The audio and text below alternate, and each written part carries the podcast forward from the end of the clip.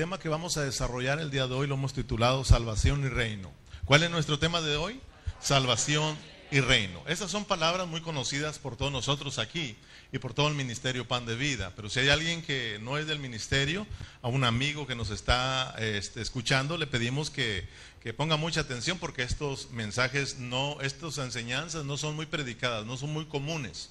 Porque acuérdense que nosotros estamos predicando el Evangelio del Reino y no en muchos lugares se está predicando este Evangelio. Entonces, debemos de prestarle mucha atención porque este asunto es muy importante. Aunque ya lo hemos escuchado una y otra vez, tenemos que prestarle atención. Salvación y reino. ¿Se acuerdan ustedes de qué estuvimos hablando en el estudio pasado? ¿De qué estuvimos hablando? A ver, de aquí, aquí se ven que están pero bien este, fresquitos. ¿De qué estuvimos predicando en el servicio pasado? En el estudio pasado. Estuvimos estudiando, claro, los tres aspectos del reino, los tres aspectos del reino que todos tenemos que conocer. Primer aspecto, realidad. Segundo aspecto, apariencia. Y tercer aspecto, manifestación. Realidad, apariencia y manifestación. Entonces, si ustedes recuerdan, cuando llegamos al tercer aspecto del reino, que tiene que ver con la manifestación del reino, miramos dos parábolas que están en Mateo capítulo 25. Miramos la parábola de las diez vírgenes y luego miramos la parábola de los talentos, aunque lo, lo, miramos a vuelo de pájaro, ¿verdad? Porque ya en otras ocasiones los hemos estudiado con detalles. Si usted va a la página de internet, ahí está otro mensaje que se llama Las vírgenes siervas o las vírgenes siervos, que abarcamos las dos parábolas más detalladamente en otros estudios ya hablamos más de las diez vírgenes y de los talentos con más detalle. Pero sí los tocamos, ¿se acuerdan? Los tocamos eh, en el estudio pasado. Pero quiero que miremos que aquí hay dos cosas importantes. Ambas parábolas nos hablan de la segunda venida de Cristo, porque nos hablan de la, de la manifestación del reino. Y cuando hablamos de la manifestación del reino, estamos hablando de la segunda venida de Cristo, en donde Cristo viene a establecer su reino aquí en la tierra, ¿verdad? Es la manifestación del reino. Ahorita hay dos asuntos con el reino, hay, hay realidad y hay apariencia, pero pronto viene la manifestación. La manifestación, ¿verdad? Está, está a las puertas, la segunda venida de Cristo está a las puertas. Entonces, dijimos que tenemos que prestar atención a dos asuntos. Por un lado, nosotros somos la novia de Cristo y por el otro lado somos los siervos de Cristo, ¿verdad? Entonces, por un lado tenemos, o sea, de que tenemos dos responsabilidades como cristianos para que usted y yo miremos que no podemos desaprovechar el tiempo, nosotros no podemos ser descuidados porque tenemos dos grandes responsabilidades. Por un lado, somos la novia de Cristo, pero por el otro lado somos los siervos que tenemos que estar multiplicando nuestro talento. ¿Por qué? Porque un día, dice la palabra en Primera de Corintios, ¿verdad? Dice que nosotros vamos a, tener que compadecer ante el tribunal de Cristo para nosotros eh, darle cuentas al Señor por lo que hicimos mientras que estábamos en este cuerpo, sea bueno o sea malo, va a haber una recompensa, ¿verdad? Entonces, tenemos dos grandes responsabilidades como cristianos. Primero tenemos la responsabilidad de la novia. ¿Qué hace la novia? ¿Qué hace la novia con su novio? ¿Qué hacen los novios? O sea, de que tienen que enamorarse, tienen que estar juntos, tienen que disfrutarse, tienen que conocerse. Entonces nosotros, hermanos, cuando hablamos de la novia está relacionado con la vida, la vida, la vida, la vida, el aceite, la vida del Espíritu Santo que tiene que fluir. Ahí miramos eh, cinco prudentes y cinco insensatas. El número cinco es responsabilidad, para que vea que tenemos responsabilidad, ¿verdad? Entonces, eh, como la novia de Cristo, tenemos la responsabilidad de que la vida de Cristo esté fluyendo en nosotros. Tenemos nuestra responsabilidad de estar disfrutando a Cristo. ¿A qué venimos en esta tarde? A disfrutar a Cristo. Aquí somos los, la novia, estamos aquí como la iglesia, la, la, esposa, la novia, para disfrutar a Cristo, para celebrarle fiesta a Él. Aquí estamos para llenarnos de su vida, pero hay una tarea que tenemos en nuestras manos, hay una obra que Dios puso en nuestras manos que tenemos que llevarla hacia adelante. Somos los obreros del Señor, somos los siervos del Señor que estamos aquí en la obra sirviéndole. Entonces, por un lado, tenemos la responsabilidad como novia de enamorar, ¿verdad? De enamorarnos de Cristo, de conocer más a Cristo, de llenarnos con su vida, de disfrutarlo, experimentarlo, ¿verdad? Pero por el otro lado, somos los siervos, la parábola de los talentos, que tenemos que estar obrando, tenemos que estar trabajando, tenemos que estar multiplicando eh, nuestro talento. Amén. Porque estas dos cosas serán muy importantes para si entramos al reino o no entramos al reino. Por un lado, acuérdense que cuando estamos en el tribunal de Cristo, ahí vamos a darle cuenta si vivimos su vida o no vivimos su vida, o si laboramos con fidelidad en su obra para Él.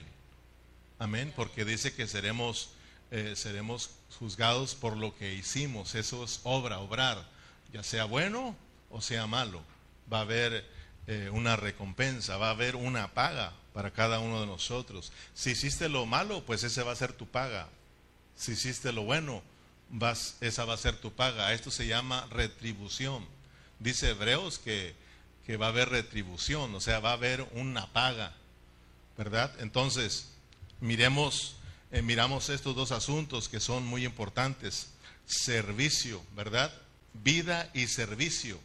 También estamos mirando salvación y reino. También estamos mirando dádiva y recompensa. Estas dos cosas no se nos tienen que olvidar a nosotros los cristianos. Vida y servicio. Salvación y reino. Dádiva y recompensa. Son asuntos que todos nosotros los cristianos debemos prestarle mucha atención.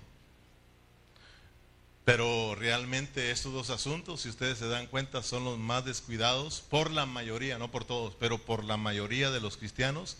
Estos dos asuntos que tienen que ver con la vida y el servicio, salvación y reino, o dádiva y recompensa, son los más descuidados entre los cristianos.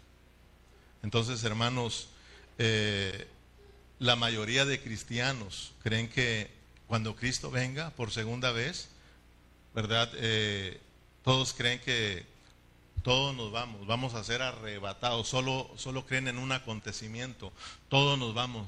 Y el que se quedó es en hora de Cristo, es en hora cristiano. Todos los verdaderos cristianos, cuando Cristo venga, todos nos vamos con Él y lo dicen y nos vamos al cielo. ¿Se da cuenta cuán, cuán, cuán, cuánta distracción hay entre los cristianos? Y yo no culpo a los hermanos, sino culpo a los maestros, culpo a los, a los que enseñamos, porque no estamos enseñando con responsabilidad, no estamos enseñando con seriedad. Y también a los hermanos porque no prestan atención, porque se duermen en medio de la predicación. No somos como los cristianos de Berea, que ellos no se dormían y ellos no se creían de todo lo que los, les predicaban, sino que ellos escudriñaban las escrituras para ver si les estaban predicando de acuerdo al trono, de acuerdo al cielo, o si eran puras mentiras de los hombres. Y ellos no fueron engañados. Entonces tenemos que ser esa clase de cristianos también, de que aunque su pastor le esté predicando, usted siga estudiando en su casa para ver si yo le estoy predicando de acuerdo al trono, de acuerdo al hablar de Dios, o si son solamente palabras humanas. Entonces, que Dios nos ayude, hermano. Realmente el predicar el reino no es una predicación que te motiva en tu alma. O sea, de que eh, es una predicación que te motiva en tu espíritu, pero después tu alma es tratada y después tú glorificas al Señor. Porque podemos predicar mensajes muy elocuentes, bonitos, motivadores, pero motivan el alma. Te motivamos ahorita rápidamente, ¿verdad? Pero al salir de este lugar nada pasó en tu interior, en tu espíritu, porque no fue ministrado nuestro espíritu, solo fue emoción. Entonces, eh, realmente tenemos que anhelar una palabra que ministre nuestro espíritu, que ministre nuestro ser interior. Tal vez no lo captemos, no lo entendamos, pero al rato lo vamos a entender y ahora sí, con alegría y regocijo de nuestro interior, vamos a adorar el nombre de Dios, porque nosotros eh, se nos ha revelado realmente Dios. Amén. O sea, de que aquí no nos interesa motivarlo a ustedes, sino que Cristo se ha revelado en cada uno de nosotros y para eso tenemos que hablar al Espíritu, porque ahí está, ahí está el Espíritu Santo, ahí está la vida de Dios y ahí viene la revelación, porque es la unción la que nos va a enseñar a nosotros. Entonces, que Dios nos ayude a hablar una palabra que ministre el Espíritu, porque dice Pablo que nosotros no somos ministros del alma, ni mucho menos de la letra, somos ministros del Espíritu. Ministramos el Espíritu de la palabra que es para el Espíritu de cada uno de nosotros. Y entonces, aunque hermano, tal vez no brinquemos de alegría, pero somos ministrados y vamos, vamos tocados. Y como dijo aquel, van, van heridos, van heridos porque Dios tocó su interior. Tal vez algunos enojados, pero van tratados en su ser interior. Al rato se nos revela lo que realmente nos enseñaron y es cuando verdaderamente glorificamos al Señor. Amén. Entonces, mis hermanos, eh, esto no es de que Cristo viene y nos vamos con Él, nos vamos todos con Él. No, hermano, yo, yo creo que tenemos nosotros que estar despiertos hoy más que nunca. Creo que nosotros tenemos que prestarle mucha atención al hablar de Dios en estos últimos tiempos como dice Hebreos en el capítulo 1, dice que es necesario que con más diligencia prestemos atención a las cosas que hemos escuchado. No sea que nos deslicemos, hermano. Y que muchos quedemos postrados aquí por no prestarle atención al hablar de Dios. Tenemos que estar despiertos. Cuando el Señor Jesús regrese por segunda vez, acuérdese que Él viene a poner en orden todas las cosas, porque ahorita estamos viviendo en un desorden. Lo que Dios está haciendo está ordenado. Luego se va a ver en la manifestación lo que está desordenado, porque vamos a mirar que el Señor va a ordenar muchas cosas. Va a poner en orden muchas cosas. Por ejemplo, imagínense cómo estamos ahorita. Ahorita hablamos de realidad, apariencia y manifestación.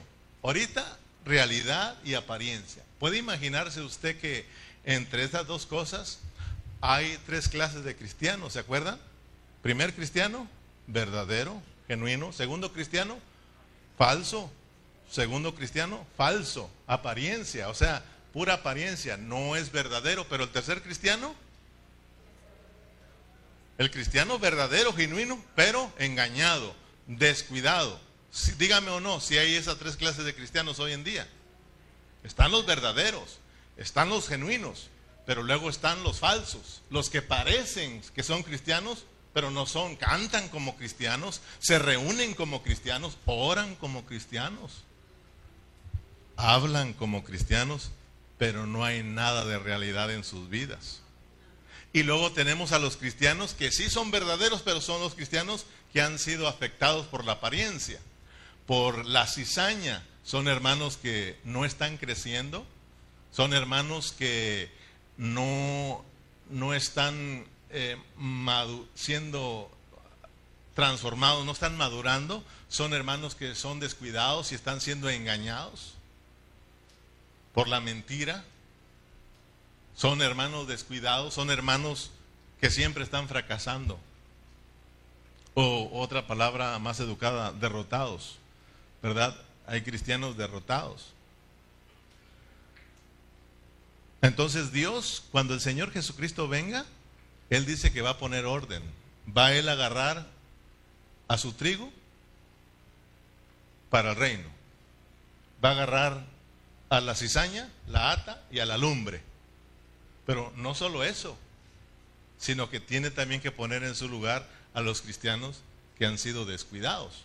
Por ejemplo, vamos a Mateo, vamos a entrar poco a poquito, Mateo 13, eh, en el verso 41.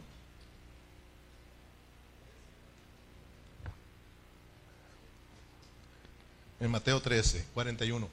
Ahorita ya estamos nosotros en la lección número eh, 39 en la lección número 39 o en la 40, ya estamos metidos, o sea, en la cuarta, en la 40 lección.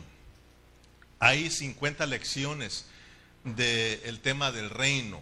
Hay cinco tomos de 10 lecciones cada uno. Es decir, ya estamos completando el cuarto tomo. Si usted tiene el cuarto tomo de Apocalipsis, vaya a la página, al, al, estudio este, 39 o 40 y va a escuchar lo que estamos hablando hoy. Luego vamos a entrar en el último tomo, últimas otras 10 lecciones que estas están, pero hermano, interesantes porque van a tocar la segunda venida de Cristo de lo que estamos hablando ahora. Entonces vamos empezando a ver esto el día de hoy. Amén.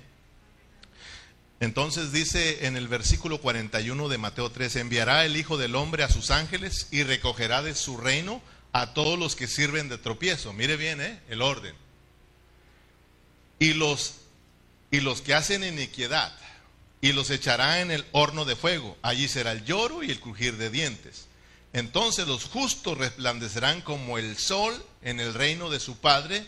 El que tiene oídos para oír, oiga. Enviará el Hijo del Hombre a sus ángeles y recogerá de su reino a todos los que sirven de tropiezo y a los que hacen iniquidad, y los echarán en el horno de fuego. Allí será el lloro y el crujir de dientes. Entonces los justos resplandecerán como el sol en el reino de su Padre. Y luego dice, el que tiene oídos para oír, oiga. uno dice, pues, pues entonces ¿para qué son los oídos? Está diciendo que si tienes oídos para oír, que prestes atención, porque somos muy descuidados. Dios está hablando y no le prestamos atención. ¿Te das cuenta? Por ejemplo, Dios puede estar hablando ahorita y ¿dónde está tu oído? Tu oído está en otro, en otro rollo. Como dice aquel, estamos en otro rollo. ¿Verdad? Nuestra mente distraída escuchando otras cosas, porque ese es el enemigo. Entonces, por eso dice que tiene oídos para oír. Oiga, no solamente que somos distraídos, sino a lo que está hablando estos versículos, porque si no tenemos un oído bien redimido, bien abierto, hermano, si no estamos prestando atención, no entendemos eh, lo que está diciendo el Señor. Recuerden que aquí está explicando la parábola del trigo de, de la cizaña. Aquí la está interpretando el Señor. Entonces, dice que cuando Él venga, ustedes saben que Él agarrará la cizaña. Y la, arranca la cizaña, porque le dijeron, Señor, ¿quieres que arranquemos las dos, a la cizaña? Dijo, no, no, no sea que al arrancar la cizaña también arranquen el trigo. Mejor déjenselo hasta la hora de la siega, y eso se llama manifestación. O sea, hasta mi segunda venida, yo, yo pondré en orden esas cosas. Porque entonces ya se va a ver quién es verdaderamente trigo y quién es cizaña, porque por sus frutos se va a conocer. Esperen hasta la siega, y aquí estamos en la siega. Entonces, el trigo, ¿verdad? Lo agarra, en uno dice en su granero, otro aquí dice que a los justos, ¿verdad? A los justos. Entonces los justos resplandecerán, dice, como el sol en el reino de su Padre, y el que tiene oídos para oír, oiga. A los demás atado y echado al fuego. Entonces, debemos de prestarle atención en la parte esta que dice el que tiene oídos para oír, oiga, porque nosotros ya sabemos, hermanos, que está hablando de, dice, que los justos resplandecerán en el reino de su Padre. Aquí tenemos que prestarle atención porque está hablando de, de la realidad del reino, de lo que sucederá con la realidad del reino. Los cristianos que están viviendo en la justicia, en la justicia subjetiva, porque hay una justicia objetiva y una justicia subjetiva. Ambas justicias son Cristo mismo, pero es un vestido objetiva, justicia subjetiva es el segundo vestido. Es el segundo vestido que necesitamos para ir a las bodas del Cordero. Por ejemplo, todos los que son cristianos, nacidos de nuevo, ya se les dio su primer vestido. El vestido de justicia, pero es una justicia que es objetiva. Es la justicia de Cristo es la que nos, reviste, nos viste a nosotros. O sea que el justo por los injustos para presentarnos eh, delante del Señor inocentemente, justos. Somos justos por Cristo, ¿sí o no? Entonces Él, Él tomó nuestro lugar, Él nos protege, nos cubre y dice, ahora yo muero por ellos, somos justificados. Gloria a Dios por Cristo. O sea, esa es objetivo, usted no hace nada. Pero ya aquí estamos hablando de una justicia subjetiva Estamos hablando de que ahora nosotros vivamos en la justicia de Cristo.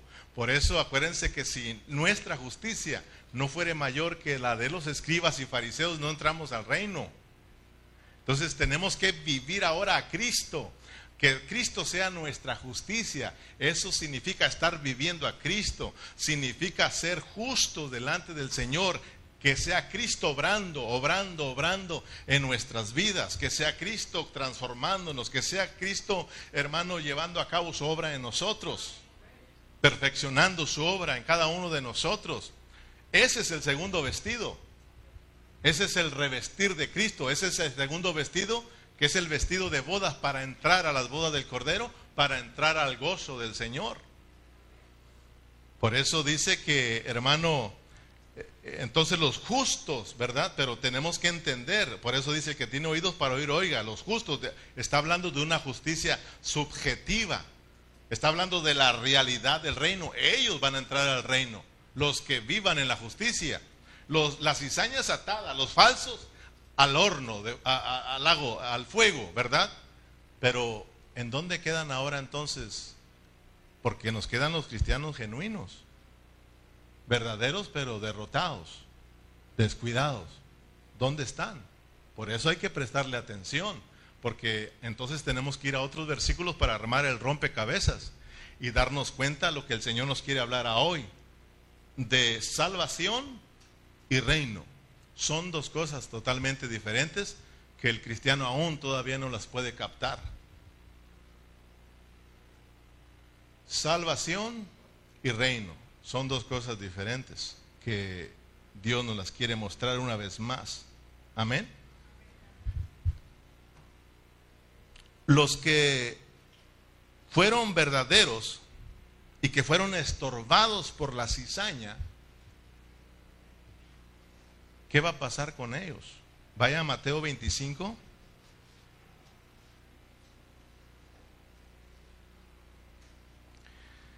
Mateo 25, 30, en la parábola de los talentos. ¿Qué sucederá con el siervo que no multiplicó su talento?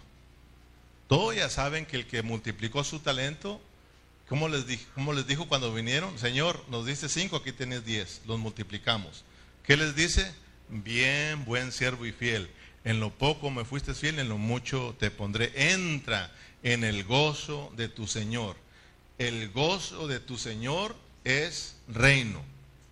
Amén. No solamente fueron salvos, sino que se dejaron tratar, se dejaron transformar, fueron eh, vírgenes cuidadosas que dejaron que Cristo creciera desde su espíritu hasta su alma y todo su ser fuera transformado y estaban listas para entrar a las bodas. En este caso tenemos a los siervos que fueron fieles y multiplican su talento, también están listos para entrar al gozo de su Señor. Las, bodas del Cordero y el gozo del Señor es lo mismo, ¿ok? Estamos hablando del reino, de entrar en la manifestación del reino de Cristo, de participar en su reino de mil años. Entonces, ahora miremos dónde quedan los cristianos que fueron dañados por la apariencia. Pero si aquel siervo malo, eh, perdón, en el 30, y el siervo inútil, mire bien, el siervo inútil echarle en las tinieblas de fuera, allí será el lloro y el crujir de dientes. Muchos cristianos enseñan que este es, no es cristiano. No, no, no, eso está fuera de contexto, ¿ok? Este sí es cristiano. Lo mismo las cinco vírgenes insensatas son cristianas. Todas ellas son cristianas, solo que cinco son cuidadosas y cinco son los cristianos que fueron afectados por la apariencia. Son cristianos descuidados. Por eso les dije que estas, son, estas diez vírgenes representan a todos los cristianos que ya se murieron. Todos los que ya se murieron. En el capítulo 24, el que está moliendo, los dos que están moliendo en un campo y las dos que están, mujeres que están moliendo, moliendo en un molino, ¿verdad? O trabajando en un campo los hombres, está hablando de los que están vivos. La mayoría ha muerto cuando Cristo venga. La mayoría se murió hay muy poquitos que están vivos. Saque la cuenta de aquí hasta con Noé. ¿Verdad que la mayoría se murieron? Solo quedamos nosotros los últimos. Somos poquitos. Pero ahora miramos que en los dos que están trabajando en el campo, uno es tomado y el otro es dejado. O sea, uno es cuidadoso, el otro no es cuidadoso, aunque está trabajando, es cuidadoso. ¿Sí, amén? Aunque está ocupado, pero es cuidadoso con la segunda venida de Cristo. El otro no, se distrajo, metió overtime y overtime y tres jales y ahí se quedó, ¿verdad? Las dos mujeres es lo mismo, hombres y mujeres trabajando, pero uno cuidando la venida de Cristo, sabiendo que Cristo viene, hermano. Amén. Entonces, mire aquí, este que no multiplica su talento, allí dice, y, y a este, el siervo inútil, echarle las tinieblas de fuera. Ahí será el lloro y el crujir de dientes. En Mateo 24, 48, dice, pero si aquel siervo malo dijera en su corazón, mi Señor tarda en venir. Ese es el problema. Estamos ya ahora en el capítulo 24. De aquellos que están diciendo, no, hombre, no pasa nada, tenemos tiempo aquí, que, que el Señor ya viene, que el Señor viene y no viene. ¿Verdad? Es lo mismo, es lo mismo. Déjame decirte que no. Si tú estás prestando atención a lo que está pasando en el mundo entero, Cristo está a las puertas, hermano. Y como está la condición de muchos cristianos, Cristo está a las puertas. Cristo está a las puertas. Pero si aquel siervo malo dijera en su corazón, este es siervo de Dios, pero es que, oh, aquello buen siervo y fiel, esto es este es un hombre, es un siervo malo. Si este siervo dijera en su corazón, mi señor tarda en venir y comenzar a golpear y a, sus consiervos y aún comer y beber con los borrachos, vendrá el señor de aquel siervo al día que éste no espere y a la hora que no sabe y lo castigará duramente y pondrá su parte con los hipócritas. ¿Sí se das cuenta dónde va a ir la parte de ellos? Allí será lloro y el crujir de dientes, porque fueron afectados por la apariencia. Entonces, por eso, hermano, tenemos que estar despiertos hoy más que nunca. Y hoy más que nunca nosotros tenemos eh, que, hacernos esta pregunta. Cada uno de nosotros tenemos que preguntarnos, ¿mi forma de vivir en este tiempo me está llevando al reino? o mi forma de, vivir me está llevando al castigo, al lloro y al crujir de dientes. Tú tienes que tomar esto muy en serio, hermano. De verdad, todos nosotros tenemos que tomar esto muy en serio y, detener tus caballos un ratito, hermano. Como dijo aquel, para tus machos, compadre. O sea, de que frena un ratito y dice la palabra que te detengas y que examines por, por las sendas antiguas. O sea, de que tenemos que frenar un ratito, ¿para dónde estoy yendo, hermano? ¿Verdad? Y preguntarnos, ¿mi forma de vida como cristiano me está llevando al reino? ¿O mi forma de vivir en este tiempo me está llevando a un lloro y a crujir de dientes? A, a la disciplina, al castigo. Porque Dios está en serio, hermano. Dios está en serio. Amén. A estas alturas todos nosotros debemos conocer que hay dádiva, que hay recompensa y que hay castigo. Y que salvación y reino son dos temas muy diferentes. Tú ya tienes la salvación, ya eres cristiano, ya creíste en Cristo. Gloria al Señor, hermano. Gloria a Dios, porque ya Dios nos salvó del mundo. Ya Dios nos, nos perdonó y nos dio la vida eterna y nos hace sus hijos, los hijos del reino. Ya estamos aquí, pero ¿para qué te trajo Dios? ¿Para qué estamos aquí como iglesia? Amén. Dios quiere ser expresado, pero también hay un enemigo que Dios quiere derrotar. El problema es que muchos cristianos viven derrotados por el enemigo. A esto se le llaman cristianos derrotados porque son, son engañados por el diablo. ¿Qué dice la palabra? No améis al mundo, ni las cosas que están en el mundo. ¿Y nosotros qué hacemos, hermano? amando el mundo, nos encanta el mundo. Hermano, como que si los días de servicios nos estorban para irnos con más libertad al mundo. Llegan las horas de reuniones y no hayamos qué hacer, hermano, si venir a la church o, irnos a la, al party. Dijo un predicador, a mí a Washington y me inviten a predicar, hermano. Fui en el invierno y no van a la iglesia porque muy frío. Todos fríos. Me invitaron un día en el invierno, en el verano, dije, aquí se pone bueno en el verano. No, nadie fue porque todos en los, en los parques, porque aprovechando el sol, porque no, no hay y salen todos a la, pues a los paris. Imagínense la tarea que Dios nos puso aquí en Washington. Hay mucho trabajo. Nosotros ya tenemos la vida eterna, pero ahora, hermano, hay un reino que nos espera. O hay un castigo que nos espera. Eso es lo que el cristiano no entiende. Porque no se le ha predicado, hermano. Gracias a Dios que a ti te lo están hablando y tienes que entenderlo. Ya te dieron la salvación, pero ahora hay un reino. Eso es recompensa.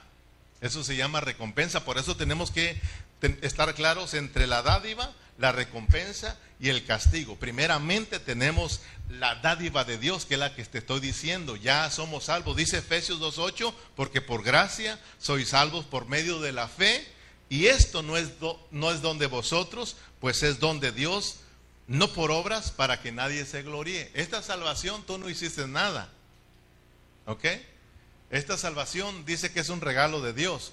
Y nos la dieron solo por creer en Cristo. Nos dieron la salvación. Pero el reino, el reino no te lo van a dar así gratis, hermano. o porque tú estás bonito bonita.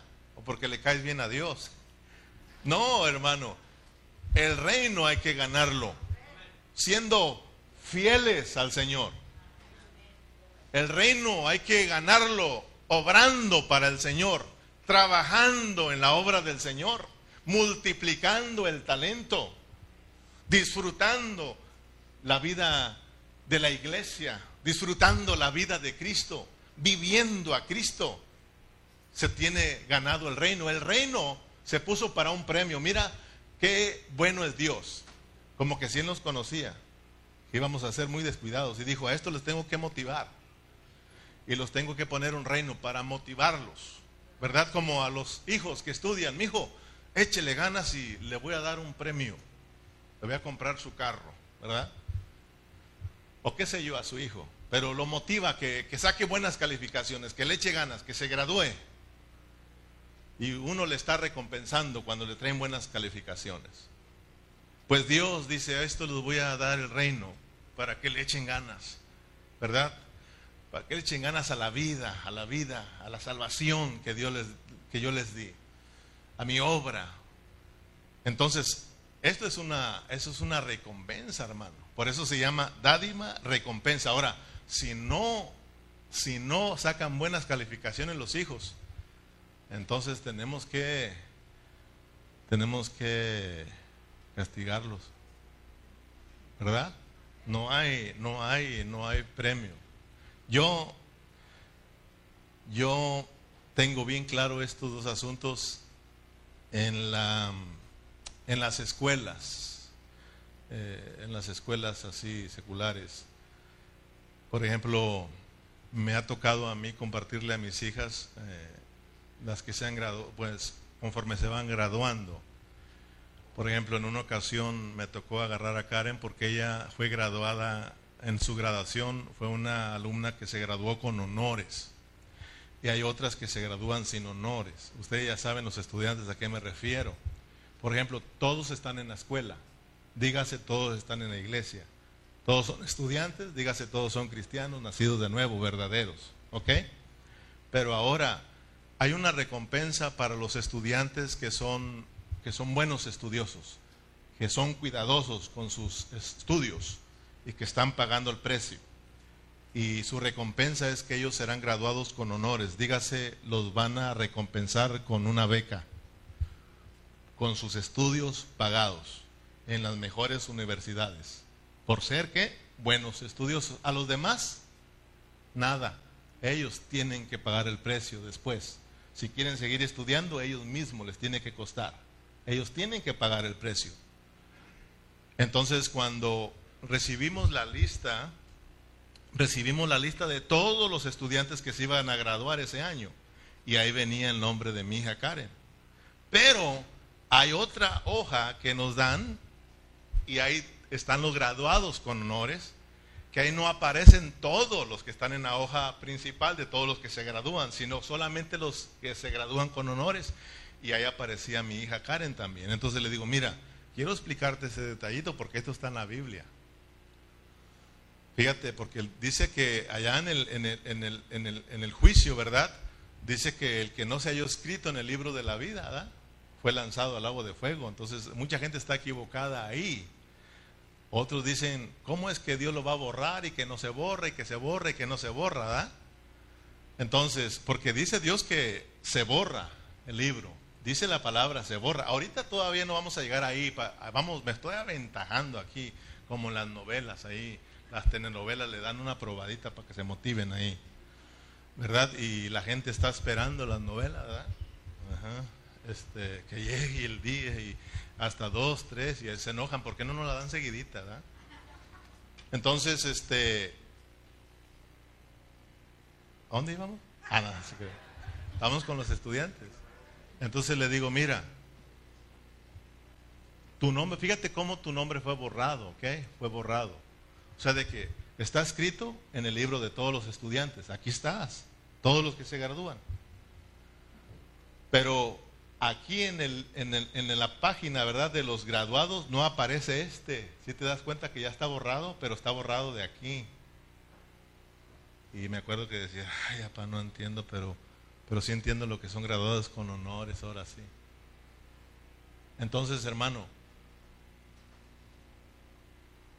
cuando nosotros estemos en tribunal de Cristo, todos vamos a ser, todos somos nacidos nuevos. Ese tribunal es para solo que seamos juzgados los hijos de Dios. No hay ningún mundano, hay ningún incrédulo, solo puros cristianos. Pero ahí de repente va a haber gente que va a ser va, a entrar al gozo de su Señor a las bodas, ¿verdad? Al reino, mientras que los otros, pues tú no apareces aquí. Mira, o sea que no fuiste responsable, fuiste descuidado. ¿Verdad? Aunque Dios no se va a estar quebrando la cabeza, todos sabemos ahí que solitos con la cabeza agachada, porque ya sabes para dónde vas caminando ahorita, hermano. Yo ya sé para dónde voy caminando. Y tú también ya sabes para dónde vas caminando, hermano. Acuérdense que hay, hay dos caminos, uno espacioso y uno angosto. El espacioso camina como tú quieras, pero ese va a la muerte. El otro, bien restringido, bien restringido, perdón, pero a la vida. Entonces tú y yo sabemos para dónde vamos. Dios dice, ok, vamos a llegar con Cristo y Él no anda con rodeos. No viviste en mi vida, tú ya la tenías. No viviste en mi vida, no hay reino, salvación y reino. Tú sí viviste en mi vida, reino. Así es, así de sencillo. Por eso ahorita tenemos que chequear, examinarnos. ¿Estamos viviendo la vida de Cristo? Como hijos de Dios, ¿estamos viviendo la vida de Cristo como Él quiere que vivamos? Bien, ahí está el reino, hermano. Pero si no, olvídate del reino, hermano, sino que vele pues poniendo atención a las tinieblas de afuera, a lloro y a crujir de dientes. O si estás vivito, dele, vele haciendo el ánimo a la gran tribulación, hermano. Porque la gran tribulación es para que todo el cristiano aprenda a amar a Dios. Vas a darte cuenta que cuando venga la gran tribulación, ahí, hermano, aunque tengas dos trabajos, los vas a dejar por Cristo. Aunque esté bien frío, no te va a importar, te va a importar Cristo, hermano. Ahí, hermano, al ver todos los juicios que se dejan venir sobre el mundo entero, hermano, te vas a dar cuenta que valió la pena en este tiempo haber servido a Dios. Vale la pena ahorita. Amén, hermanos. Salvación, primeramente, hermano, Estamos hablando de dádiva. Dios nos dio la salvación, no hicimos nada nosotros, Dios lo hizo todo por medio de Jesucristo y nosotros, nosotros solamente por haber creído en Cristo, nosotros fuimos salvos. Tenemos la vida eterna de Dios, tenemos la salvación de Dios, tenemos eh, el perdón de Dios, la vida eterna. Ya la tenemos, solo porque Dios lo hizo todo. ¿Cuántos dicen amén? Esto se llama regalo de Dios, esto se llama dádiva. Pero en segundo lugar tenemos la recompensa. Hay una gran diferencia entre salvación y eh, dádiva y recompensa o salvación y reino.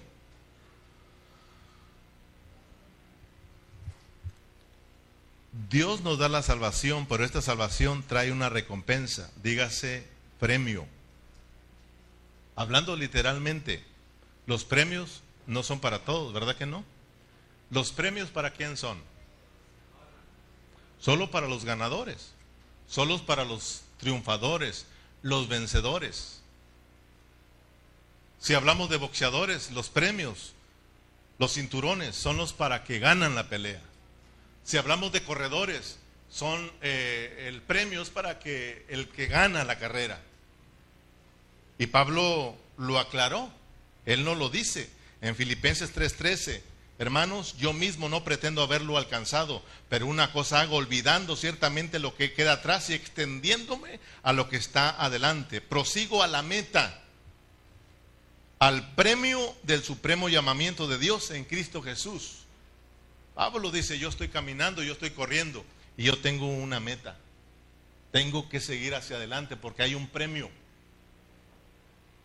Estamos aprendiendo pues de que hay un reino que nos espera. Y en primera los Corintios 2, 9, 26 dice, así que yo, yo de esta manera corro, dice Pablo. Pablo está en una carrera espiritual, está hablando de una carrera cristiana, pone ejemplo a los corredores de aquí de abajo. Pero él dice, yo estoy corriendo esta carrera, una carrera espiritual, la carrera cristiana, ¿verdad? De esta manera corro, no como a la, a la aventura, y de esta manera peleo, no como quien golpea al aire. Hay cristianos que solo aguantadas, decía mi papá, patadas de ahogado. O sea, andan pegándole acá y nada le dan. Cristianos que caminan sin ninguna meta, sin ningún rumbo. Despiertan, trabajar, comer, hay un día de reunión, van y cantan, escuchan y se van otra vez a trabajar a la casa. Trabajar, casa. La iglesia, oh, a la iglesia. Cantamos, oímos una prédica y a la casa. No hay ninguna meta. Pablo dice, no, yo no corro de esa manera. Yo sé que hay un premio. Amén, hermanos. Pero fíjese en segunda a Timoteo 4:7 le dice, he peleado la buena batalla, he acabado la carrera, he guardado la fe, por lo demás me está guardada la corona de justicia, la cual me dará el Señor juez justo en aquel día, y no solo a mí, sino también a los que aman su venida, a los que aman su venida. ¿Tú amas la venida de Cristo, hermano? ¿Tú amas la venida de Cristo? Debemos de amar la venida de Cristo, hermano. Y Pablo dice, por lo demás, Dice, he llegado a la meta, fíjese, he peleado la batalla. O sea, de que aquí hay una batalla en la cual tenemos que pelearla para que, la, la, Biblia le dice, pelear la batalla de la fe. Pelear la batalla de la fe es de que tú tienes que pelear para que nada, nada, nada te aparte de tu fe en Cristo Jesús. Cada día tenemos luchas. Y esa lucha es contra potestades, hermano, que te quieren desviar del propósito de Dios. Y tenemos nosotros que pelear con valentía, que nada nos distraiga de Cristo. Este día es día del Señor y nadie me distrae. Me voy a la fiesta con mi Dios. Este día lo vivo para Cristo, aunque no haya reunión. Yo sirvo a mi Cristo en mi trabajo, le soy fiel. Donde quiera que ande, yo soy fiel al Señor, peleando la buena batalla. Pero somos muy descuidados.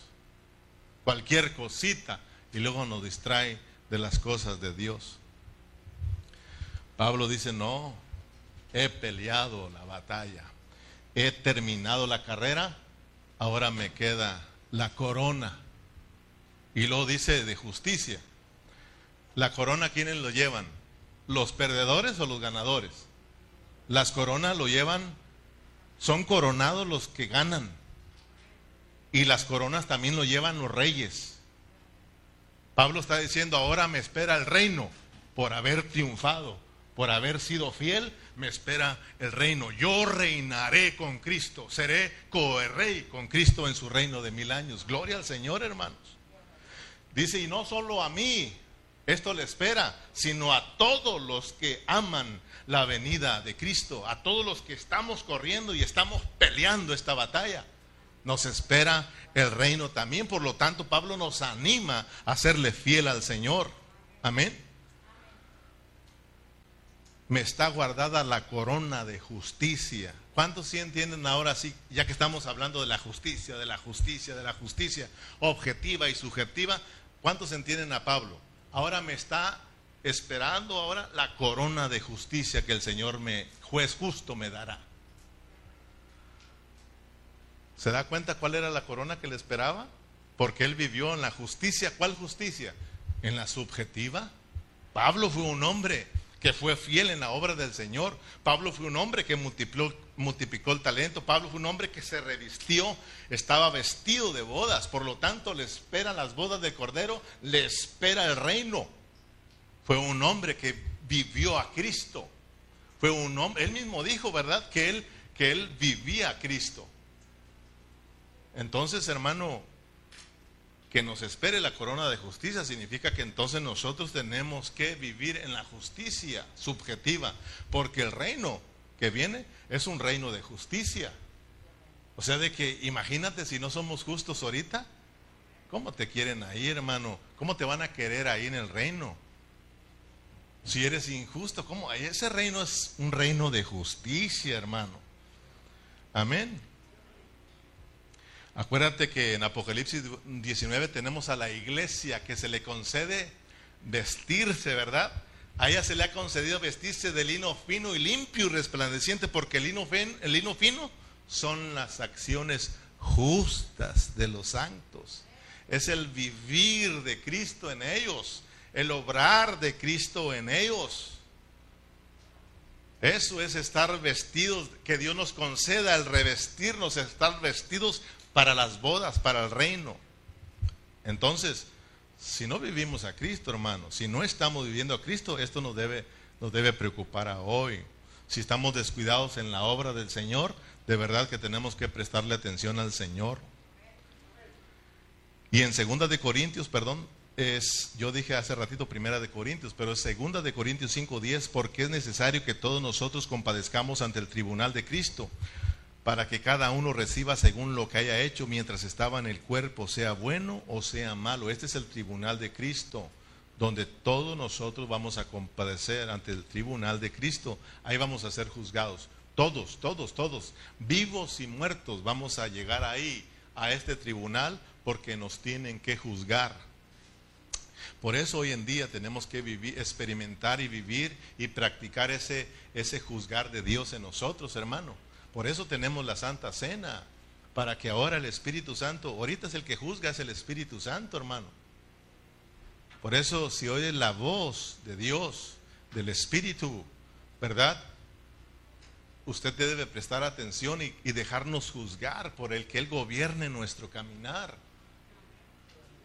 Porque entonces vamos a, ir, vamos a ser llevados ante el tribunal de Cristo. Ahí estará Cristo para juzgarnos. Entonces, mire bien, la gente está esperando al novio. Ahí viene el novio, nos vamos a casar las bodas del Cordero. Primeramente, ¿cómo viene él? Como juez. Y luego viene como rey. O como novio. ¿Verdad? Pero primero va a juzgarnos, hermano. Entonces dijo aquel hermano, imagínese, ahorita se está quitando ya las, bueno, ahí las tiene puestas, las vestiduras de sacerdote.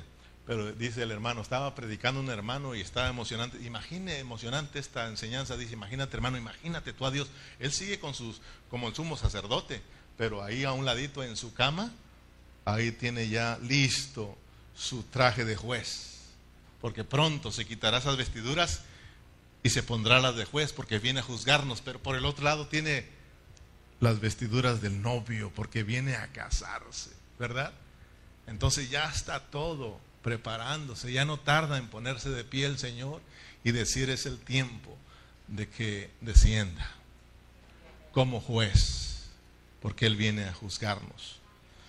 Dádiva, recompensa y castigo. Amén. Ahora, por última, tenemos eh, el castigo.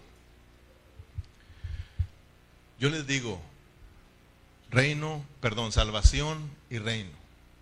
Todos nosotros tenemos que también saber eh, distinguir entre el mundo y la iglesia. Hay cristianos que todavía no alcanzan a distinguir y viven en el mundo como que si fueran del mundo. Este es tu lugar, hermano. La vida de la iglesia, la vida práctica de la iglesia. En el mundo, para los hombres, allá está, hermanos, disponible eh, eh, la salvación. Entienda esto, es muy importante. Para el mundo, allá afuera, lo que está disponible para la gente es salvación, no reino, es salvación. El reino está aquí disponible para los cristianos, para los que ya han sido salvos. Gloria al Señor porque estábamos en el mundo y allá teníamos a la disposición la salvación. Y por la predicación del Evangelio, nosotros creímos en Cristo. Nosotros nos llegó la fe por, eh, por, la predicación del Evangelio, nos llegó la fe y creímos en Cristo, por lo tanto recibimos la salvación, recibimos el perdón de Dios, porque yo y tú estábamos en el mundo. Es por eso que para el mundo allá afuera tenemos que irle y predicar ese Evangelio de la gracia, que hay salvación, hay perdón de pecados, lo que Dios tiene para ellos es solo salvación. Pero al llegar aquí a la iglesia, Dios ya no tiene salvación para ti, ya te la dio. Ahora dice Dios, ahora ustedes que ya son salvos, yo les tengo algo, el reino, salvación y reino. Tienes que entender eso, hermano. Ahora ustedes les pongo el reino para que ustedes arrebaten el reino. Ahora nosotros como cristianos nuestra meta es el reino. Todos sabemos que al final todos vamos a estar en la nueva Jerusalén. Todos al final llegamos vencedores, pero aquí el asunto es el reino. Lo que sigue es el reino. No tenemos que brincarlo, hermano. Entonces tenemos el castigo. Dádiva, recompensa y castigo. Si no hay reino, entonces ¿qué hay para nosotros los cristianos? Hay castigo. Por ejemplo, si el mundo allá afuera menosprecia la salvación que Dios les da, ¿qué hay para ellos? Ojo, hermano, el lago de fuego, perdición eterna. Irán al lago de fuego y estarán para siempre lejos del Señor. Pero para aquellos que crean en Cristo y se arrepientan y reciban a Cristo, hay salvación. Y, es, son traídos al pueblo de Dios, a la iglesia. Pero ahora, a nosotros como iglesia, si no le echamos mano al reino, si menospreciamos el reino, ¿qué va a pasar con usted? ¿Sí entiende? Ahora sí lo captó, ¿verdad? Dádiva, recompensa y castigo. Salvación Perdón, sí, salvación y reino. Salvación y reino. Estamos aquí porque por la salvación. Y se da cuenta que tristemente pastores todavía los hermanos los siguen evangelizando. ¿Se da cuenta? Y los siguen emocionando y hablándoles de salvación y salvación. Es más, los los ah, ah, los ah, los que vienen a los evangelistas. Mire, ahora aquí quieren evangelizar a la iglesia. Vienen aquí a la iglesia, son traídos adentro. Y a la mayoría de hermanos los siguen evangelizando. Dios, hermano, nos está hablando el evangelio del reino. Que, que, nosotros captemos que el reino ya está aquí a las puertas y que es el tiempo de arrebatar el reino. Entonces, si nosotros no le echamos manos al reino, lo que viene para nosotros como hijos de Dios entonces es el castigo. Y eso es terrible. Por eso leímos en Mateo 25:30, y al siervo inútil echarle las tinieblas de afuera, allí será el lloro y el crujir de dientes. Mateo 24:48, pero si aquel siervo malo dijera en su corazón, mi Señor tarda en venir, y comenzar a golpear a sus consiervos y aún a comer y a beber con los borrachos, vendrá el Señor de aquel siervo en el día que no espere y a la hora que no sabe, y lo castigará duramente y pondrá su parte con los hipócritas. Ahí, ahí será el lloro y el crujir de dientes. Esto es muy serio, hermanos. Ya yo y tú somos salvos. Ya estamos aquí, debemos de orar que el Señor tenga misericordia de nosotros y nos conceda arrebatar su reino. Nos conceda ser recompensados, hermano, y no vayamos a ir al castigo al lloro y al crujir de dientes. ¿Sabes que todavía estamos a tiempo, hermano? ¿Sabe que todavía estamos a tiempo? ¿Sabe usted que todavía la gracia todavía no se ha cerrado? ¿Sabe usted que la puerta a las bodas, a la entrada de las bodas del Cordero todavía no se han cerrado? Porque un día se va a cerrar las puertas y nadie entrará. Se cerrará la puerta también para el reino y nadie entrará. Ahorita estamos a tiempo.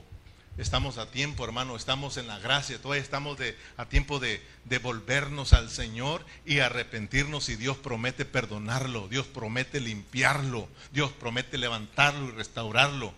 Pero si nosotros nos quedamos aquí hasta que venga el Señor Jesús y luego queramos arrepentirnos, ya no va a haber, una vez que se cierre el tiempo de la gracia, ya no va a haber quien tenga misericordia de usted, ya no va a haber quien interceda por usted, usted orará y nadie le escuchará, usted clamará por perdón y ya no será perdonado, se acabó el tiempo de la gracia, hermano.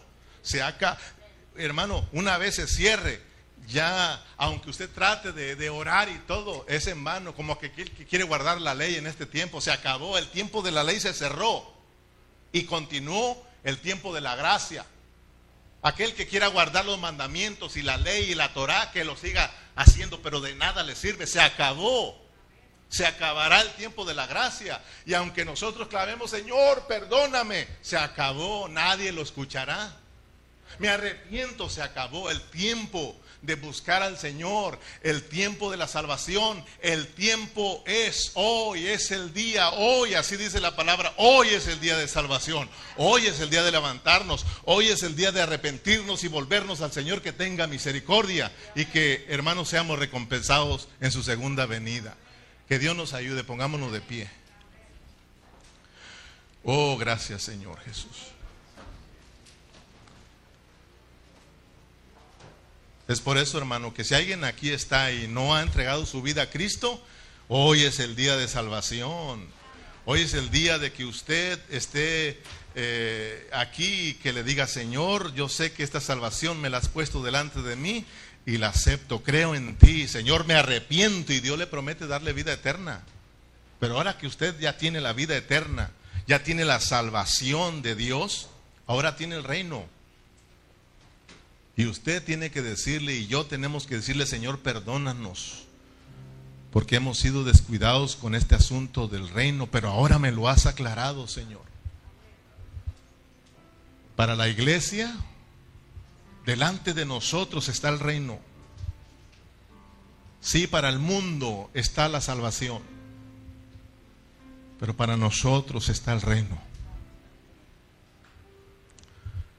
Señor, perdónanos. Porque muchos de nosotros tenemos muy en poco tu venida. Y tu palabra dice que tenemos que amar tu venida. Y amar tu venida significa estarnos revistiendo, estar siendo transformados, estar creciendo. Amar tu segunda venida tiene que ver con estar siendo fieles a ti, Señor.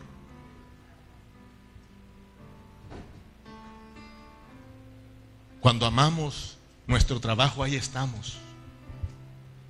Cuando amamos nuestro trabajo, Señor, ahí estamos. Aunque estemos enfermos, cansados, desvelados, ahí estamos porque tenemos que trabajar. Cuando amamos un deporte, ahí estamos, lo buscamos, lo procuramos, buscamos la forma de no perdernos ese deporte que tanto nos gusta y que tanto amamos. Cuando amamos tu venida, Señor, cuando amamos la vida de la iglesia, cuando amamos tu reino, Señor, hacemos lo posible porque nada nos distraiga, Señor. Hacemos lo posible por estar ahí, Señor, siéndote fieles. Perdónanos porque amamos otras cosas, Señor. Por eso nos damos a otras cosas, Señor. Y siempre ponemos excusas y excusas para ti, Señor.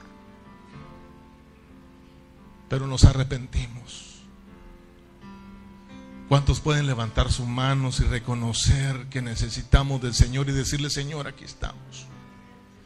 Levantar nuestras manos significa, hermano, rendirnos al Señor. Decirle, Señor, me rindo a ti. Levantar nuestras manos significa que le decimos, sí, Señor, yo, yo reconozco que estoy viviendo en una forma descuidada y si vivo de esta manera, Señor, lo que me espera no es el reino, sino es el castigo. Y tu palabra habla del Señor que es esto es, es el lloro y el crujir de dientes. Y esto, Señor, no será ni por 80 ni por 100, sino que serán por mil años. Si nosotros, el solo vivir 80 años en este mundo es un sufrimiento, que muchas de las personas se quitan la vida porque no aguantaron. Ahora, Señor, mil años. Mil años de un sufrimiento directamente. Abre nuestros ojos, Señor, despiértanos para que podamos mirar, Señor, lo serio que es este asunto. Y captúranos y ten misericordia de nosotros. Te lo pedimos, te lo rogamos. Que sigas tocando nuestras vidas, Señor. Que sigas iluminando nuestros corazones, nuestras vidas, Señor. Y podamos estar preparados porque tu venida está más cerca que nunca. Padre, gracias por tu palabra. Gracias por tu hablar divino. Síguenos hablándonos, Señor. En el nombre de Cristo Jesús. Muchas gracias, Señor. Despídenos en paz. Lleva con bien a mis hermanos y que cada uno de ellos se mantengan firmes en tus caminos.